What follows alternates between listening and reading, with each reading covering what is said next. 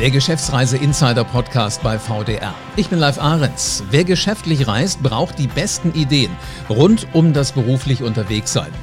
Der Coronavirus hat die Geschäftsreise im Moment ja fest im Griff, aber irgendwann wird die momentane Situation ein Ende haben. Nur wann wird das sein?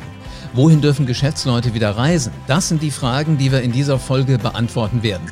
Und dazu spreche ich mit Ludger Bahls, Unternehmensberater und Lehrbeauftragter an der Hochschule Rhein-Main und altes VDR-Urgestein. Hallo Ludger. Hallo live. Ludger, was passiert, wenn wir endlich alle wieder reisen dürfen? Ja, auf den Moment warten wir ja und äh, viele von uns hatten ja geglaubt, dass der Tag Ostern heißt, äh, wo die Bundesregierung uns wieder Freiheit und Bewegungsfreiheit verspricht.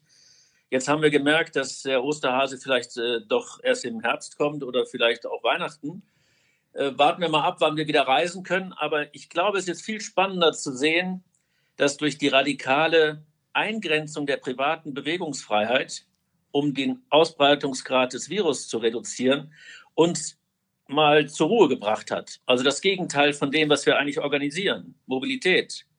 Und wenn wir diese Ruhe mal angucken, dann merken wir, wir kriegen unsere Geschäfte oder auch unsere Ideen teilweise gut auf anderem Wege transportiert. Also die Frage ist, ob Menschen auch verstanden haben, warum sie reisen und dass Firmen mit diesem Druck in Infrastrukturen aufgebaut, investiert oder sie schon lange haben, aber jetzt mal zum, zum, ja, zum Vorschein bringen. Da werden wir noch viel äh, neue Gesichter sehen, die nicht, die nicht unbedingt Reisen heißen. Verstehe ich dich richtig? Also im Grunde genommen so dieses, äh, wir waren erstmal alle total durch den Wind, als wir nicht mehr reisen durften als die äh, Kontaktsperre kam und äh, niemand mehr fliegen wollte, niemand mehr mit dem Zug fahren wollte und so weiter. Ähm, das Gleiche werden wir dann wieder haben, wenn es wieder erlaubt wäre.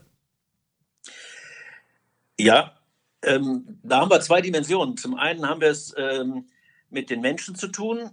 Also warum reisen eigentlich Geschäftsleute? Äh, da gibt es verschiedene Möglichkeiten zum Vertrieb, ähm, Service, oder Vorortbetreuung, Kundenbetreuung. Und wir haben den anderen Weg, der nicht so im VDR oder bei Geschäftsreisen ähm, Priorität hat, das ist ja der Warenstrom.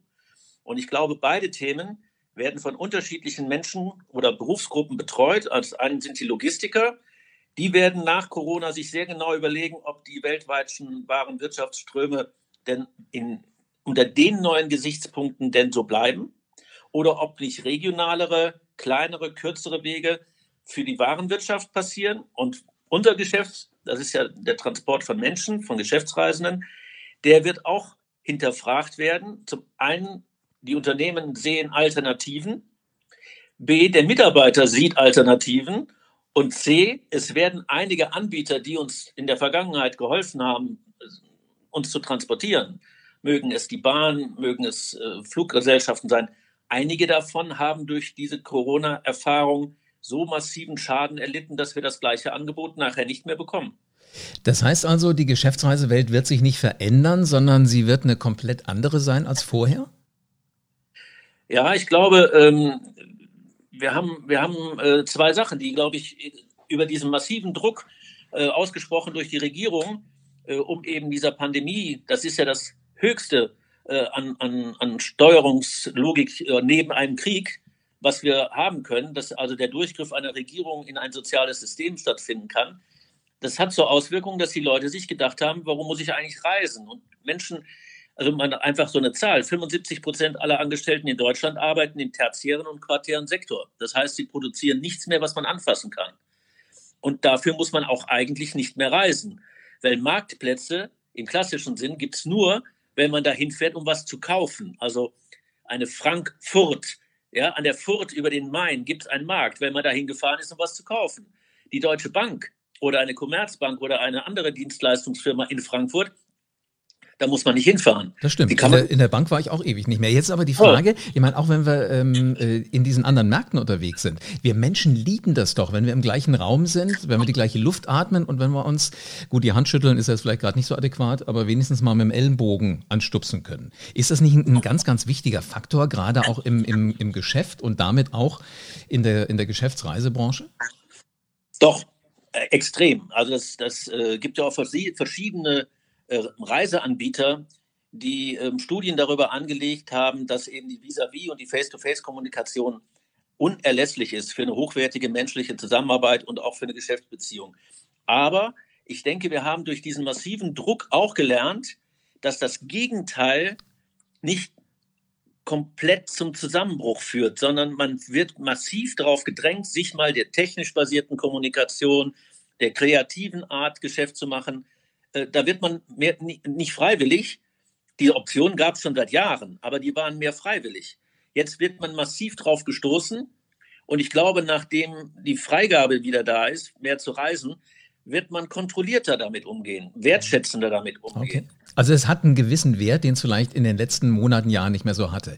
Jetzt haben wir ja zwei. Jetzt, jetzt, live. Jetzt kommen wir zu einer Diskussion, die hatte ich vor einem Jahr mal im VDR-Symposium gestellt. Da bin ich schwer belächelt worden. Ich habe die Frage gestellt, was ist eigentlich, wenn man eine Reise als Investition bezeichnet und damit auf die Habenseite einer Buchhaltung schreibt? Und viele Travel Manager schreiben sie auf die Kostenseite. Und jeder weiß, dass in einem kapitalistischen System die Habenseite zu mehren ist und die Kostenseite zu senken ist.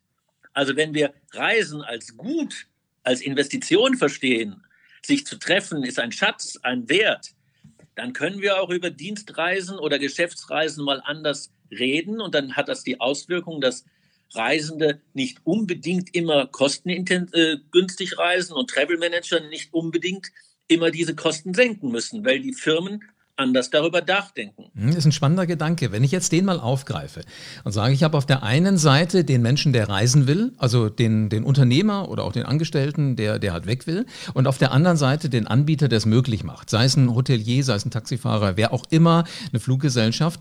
Wie können die sich dann jetzt gegenseitig unterstützen in so einer Phase des Umbruchs? Ähm, sehr spannende Frage, weil uns wird auch durch diese Pandemie oder durch diese Radikalität vor Augen geführt, dass man eine Lösung nicht findet, indem ein Einzelner, so intelligent er auch sein mag oder so reich er sein mag, der Einzelne wird dieser Frage nicht gerecht. Wir sehen ja, dass einzelne Landesfürsten, äh, Präsidenten, Königreiche, gewählte Oberhäupter, ich nenne das immer temporären Erkenntnis zugewinnen, ja, die stehen dann morgens auf und sagen, ich habe die Lösung. Wir machen die Grenze zu oder der andere sagt, ach, das ist nur ein temporäres Ereignis, das äh, wird vorbeigehen und andere lassen sich von Beiräten, Wissenschaftsgremien, Robert Koch Instituten und und und beraten. Und für mich kommt raus, dass die Zukunft in einer stärker vernetzten, diversen Denkweise liegt und nicht mehr in dieser Ich-Mentalität. Wir haben beim VDR mehrfach schon über dieses Thema Diversity, Diversity und Team Approach äh, aus eigener Intelligenz, also EQ wird VQ. Da glaube ich, äh, sollten wir uns unter der jetzt die gemachten Erfahrungen in sehr naher Zeit, man sagt ja beim Hochfahren, ja, wir müssen uns mal hinsetzen und beim Hochfahren zusammen. Du hast gesagt, der Taxifahrer oder der, der Flug- oder der Hotelbetreiber, alle müssen sich mal hinsetzen, dass sie zusammen dieses Thema Mobilität darstellen. Und ich sage mal ein ganz simples Beispiel.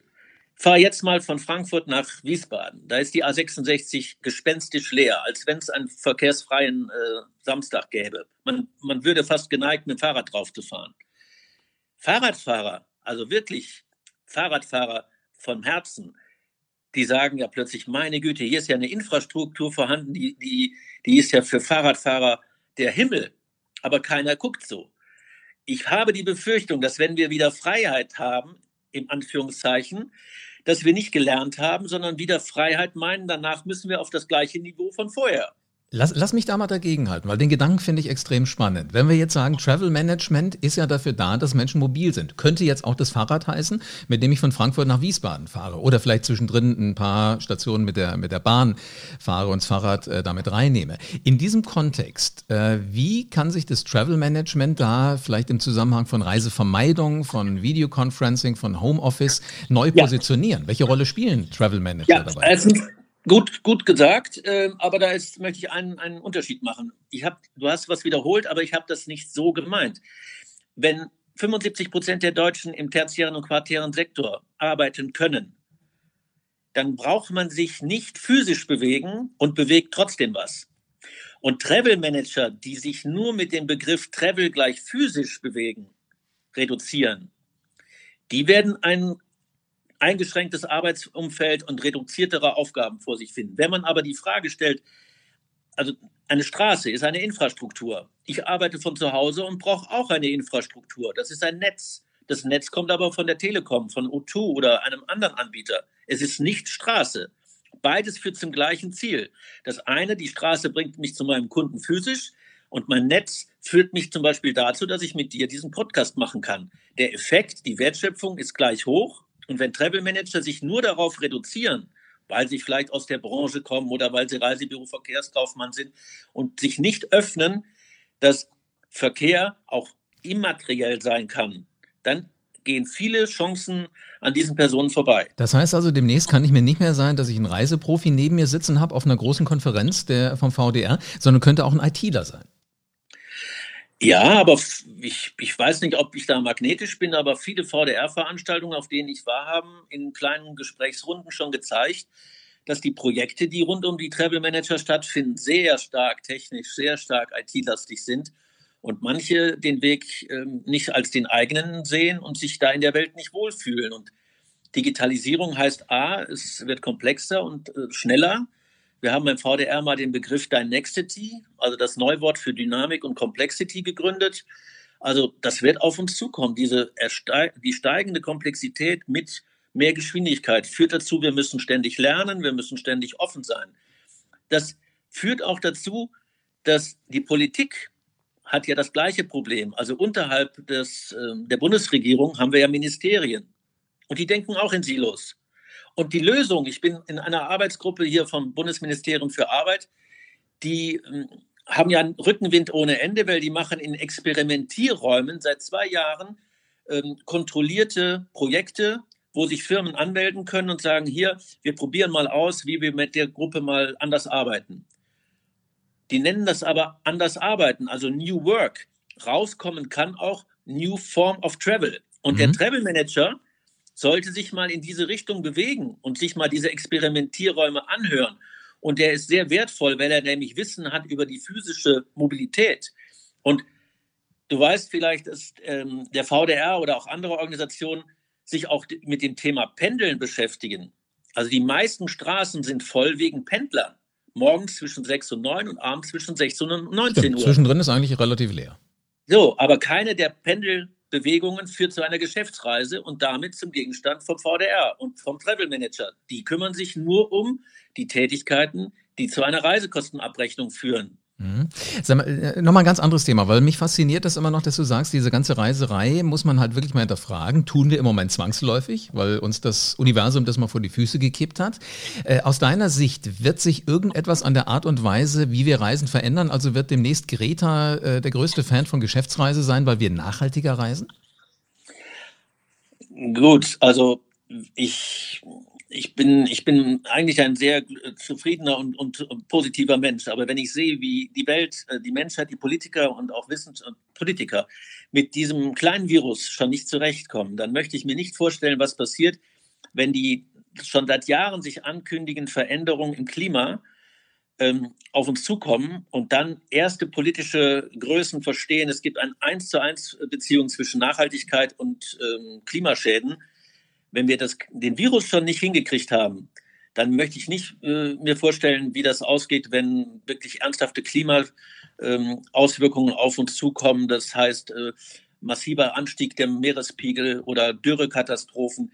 Alleine erinnere dich mal dran, dass letztes Jahr äh, so eine ganz simple Geschichte, dass hier in Selters, wo ich ja in der Nähe wohne, da war mal in drei Wochen, wo es 40 Grad war, waren dann plötzlich kein Leergut mehr da.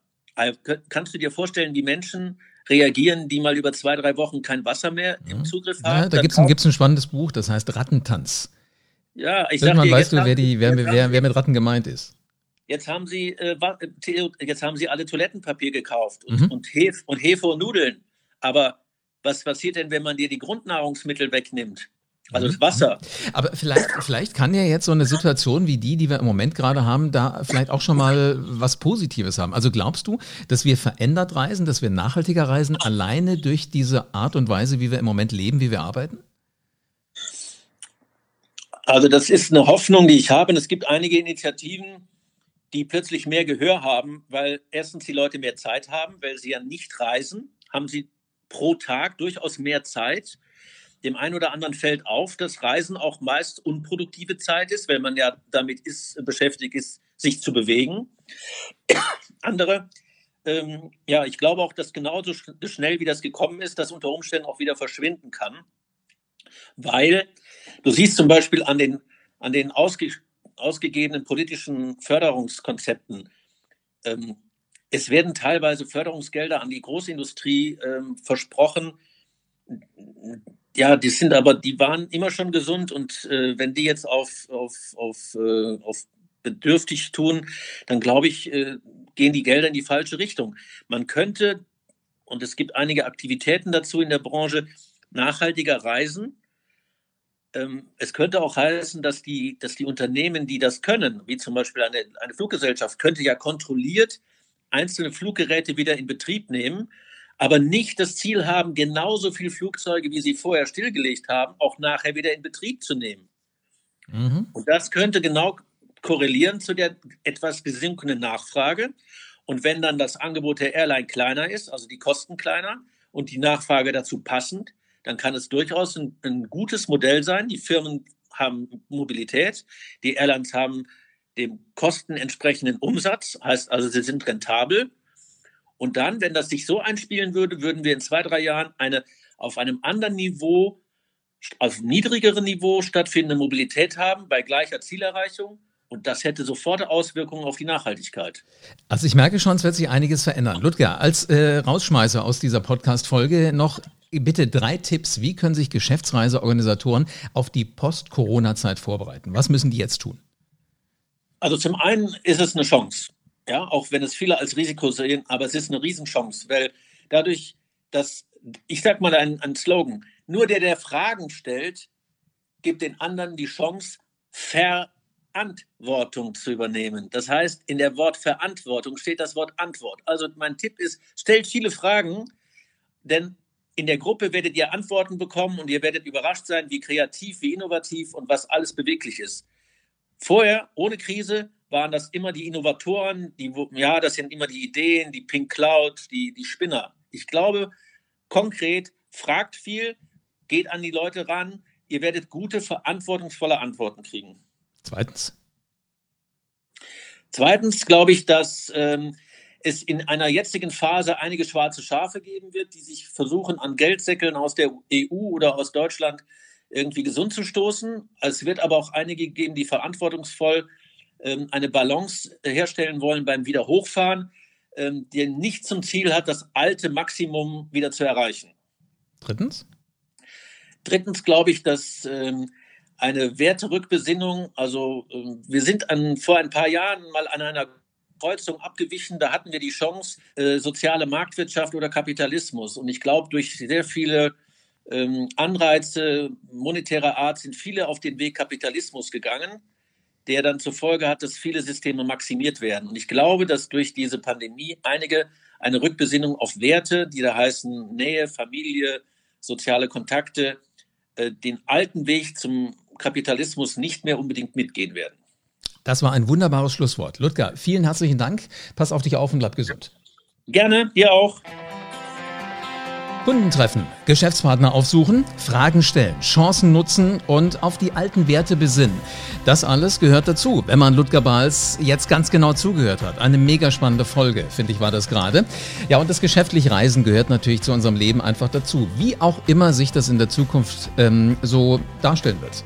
Einblicke in die Branche, die gibt's hier. Und Hintergründe werden hier ganz einfach erklärt.